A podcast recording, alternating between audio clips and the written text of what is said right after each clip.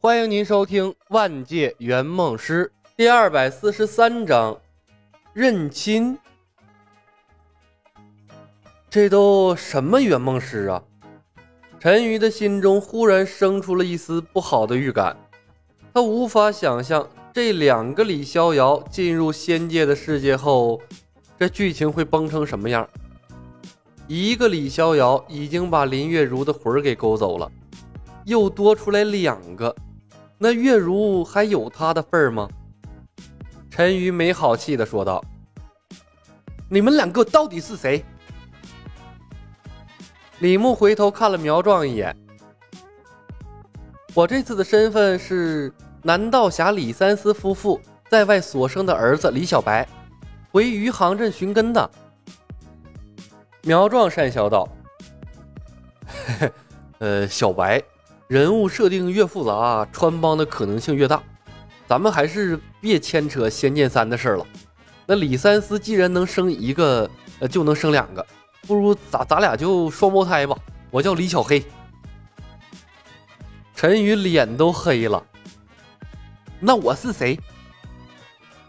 李牧和苗壮异口同声的道。我们从小玩到大的玩伴呀，好吧。陈宇撇了撇嘴，不愿再纠缠身份的事儿，而是看向了防护罩外。外面是哪里？方才和李牧讨论了半天技能，苗壮也是第一次关注防护罩外面的情况。李牧为两人介绍场景：余杭镇，赵灵儿被拜月教徒掳回来。李逍遥跟九剑仙学武的那个晚上，陈宇问道：“为什么不从剧情一开始？你想看赵灵儿洗澡啊？”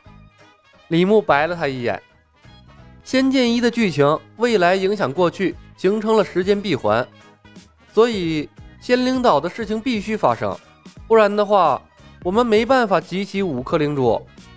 五颗灵珠是拜月灭世的关键。”必须掌握在我们手里。我从没有经历过时间轮回的世界，所以还是从关键点切入比较好。赵灵儿必须出岛。陈宇说道：“可是姥姥会死的。”你还真想一个人都不死啊？李牧说道：“我能保证主角团的人不死已经很不错了。”陈宇讷讷的笑道：“呵呵。”呃，那是是我异想天开了。苗壮忽然问：“小白啊，你说我们突然介入，跟李逍遥同行，救下了主角团的人，那等于改变了未来。九剑仙还会不会出现呢？你要你要知道啊，这九剑仙之所以来教李逍遥武功，是因为李逍遥穿越到了过去，让九剑仙起了逆反的心理，他这才来余杭镇找李逍遥的。”李牧肯定的点头，会，别小瞧了拜月啊，也别小瞧了宿命的力量。说实话，我们这一趟完全是在逆天而行，道行不够啊。李牧看了苗壮一眼，圆梦师干什么吃的？由结果往前推论，也可以让该发生的剧情发生啊。李牧环视两人，此趟任务最难的其实是御剑术的学习。仙剑里面的人都是天才级别，李逍遥那更是有主角加成，天赋极强，无论什么武功看一遍就会。短短十来个月，直接能跟拜月对战了，这对咱们来说挺不公平的。九剑仙传授李逍遥御剑术的方法又挺特殊，没办法录像，所以老陈啊，你要做好拜李逍遥为师的准备。陈宇一愣。嗯，要拜李逍遥为师吗？不然呢？我倒想让你直接拜九剑仙为师。可你不是还要和林月如谈恋爱吗？陈宇犹豫了片刻。可我要学的是完整的御剑术啊！九剑仙只教了李逍遥一招，只能打败江湖二流高手啊！苗壮的脸沉了下去，耷拉着眼皮，懒得看陈宇。蜀山完整的御剑术，包括入门的御剑诀、御剑飞行、万剑诀、天剑、御剑伏魔、剑神这一套玩意儿学下来，你直接可以当蜀山派掌门了。陈宇的愿望中，最让李牧头疼的就是这一项，比诛仙世界学两卷天书的难度一点都不小。估计这也是苗壮认为任务无法完成的原因所在。客户的学习能力最不能指望。李牧拍了拍陈宇的肩膀，微笑道：“老陈，把心放到肚子里，搞定了拜月，肯定让你学会完整的御剑术。”苗壮诧异地看向李牧，心情微微有些激动。他经历了两个世界，他是知道的。学武可并不像想象中那么容易。莫非高等级的圆梦师有什么特殊技巧不成？如果有的话，那他一定要学到手啊！那可是完整的御剑术啊，那得秒杀公司多少技能？五分钟的时间匆匆而过，防护罩消失，余杭镇略显潮湿的空气扑面而来，街头上。三个拜月教徒抬着装有赵灵儿的麻袋，向云来云去客栈走去，被李逍遥发现。李逍遥正准备追上去替天行道，突然九剑仙从天而降，摔倒在了他脚下。李逍遥说道：“喂，怎么又是你啊？”九剑仙迷迷糊糊的回道：“我要做的事儿，没人能阻拦我。”李逍遥转身就走，九剑仙一晃，又拦住了他的去路。听着，我一定要教你个。看着李逍遥背后突然多出来的两个李逍遥，一向洒脱的九剑仙磕巴住了，他用力晃了晃脑袋，咕哝道：“没喝多少啊，怎么今天这醉醉的这么快呀？”有毛病！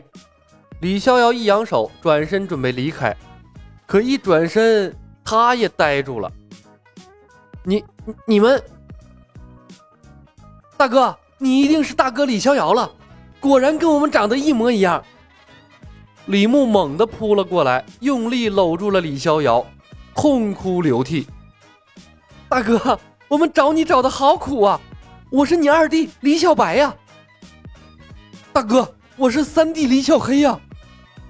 苗壮的眼泪也说来就来，紧走两步过来抓住了李逍遥的手，哽咽说道：“苍天有眼呐，总算让我们找到你了。”李逍遥整个人都处在懵波的状态。二二弟、三弟，陈宇尴尬的看着眼前的认亲现场，面黑似墨。一时间不知道该说什么，干脆啊低下了头。见鬼的圆梦师！九剑仙把醉意从身体里逼了出去，看着抱在一起的三个人，三兄弟，什么情况？他凑过来仔细鉴别了一番，摇摇头，嘀咕道：“没有妖气，都是正常人。怪事儿年年有，今年特别多。”世上竟真有长得一模一样的三兄弟，怪哉怪哉呀！李逍遥把李牧推开，上上下下的打量着突然出来的两个人，他磕磕巴巴的问道：“你你们是我的亲生兄弟？这还用怀疑吗？看咱们的长相也是一家人呐！”李牧说道。爹叫李三思，娘叫葛巧玲啊！苗壮跟着点头说道：“没错的。”李三思，九剑仙沉吟了片刻：“江湖上人称怪盗鸳鸯的侠盗是你们爹娘？我们只知道他们的名字，从小我们就被寄养到别人家中了，只知道名字，连他们长什么模样都没见过，只知道我们还有个大哥叫李逍遥。”李牧说道：“养父母去世前告诉了我们身世，我们就出来寻找大哥了。只管生不管养，是他们的作风没错了。”李逍遥感同身受，拉住了李小白的手，气愤说道：“小白、小黑，你们就是我的亲兄弟，从现在开始，有我一口吃的，就少不了你们一口。”本集已经播讲完毕，感谢您的收听。喜欢的朋友们，点点关注，点点订阅呗，谢谢了。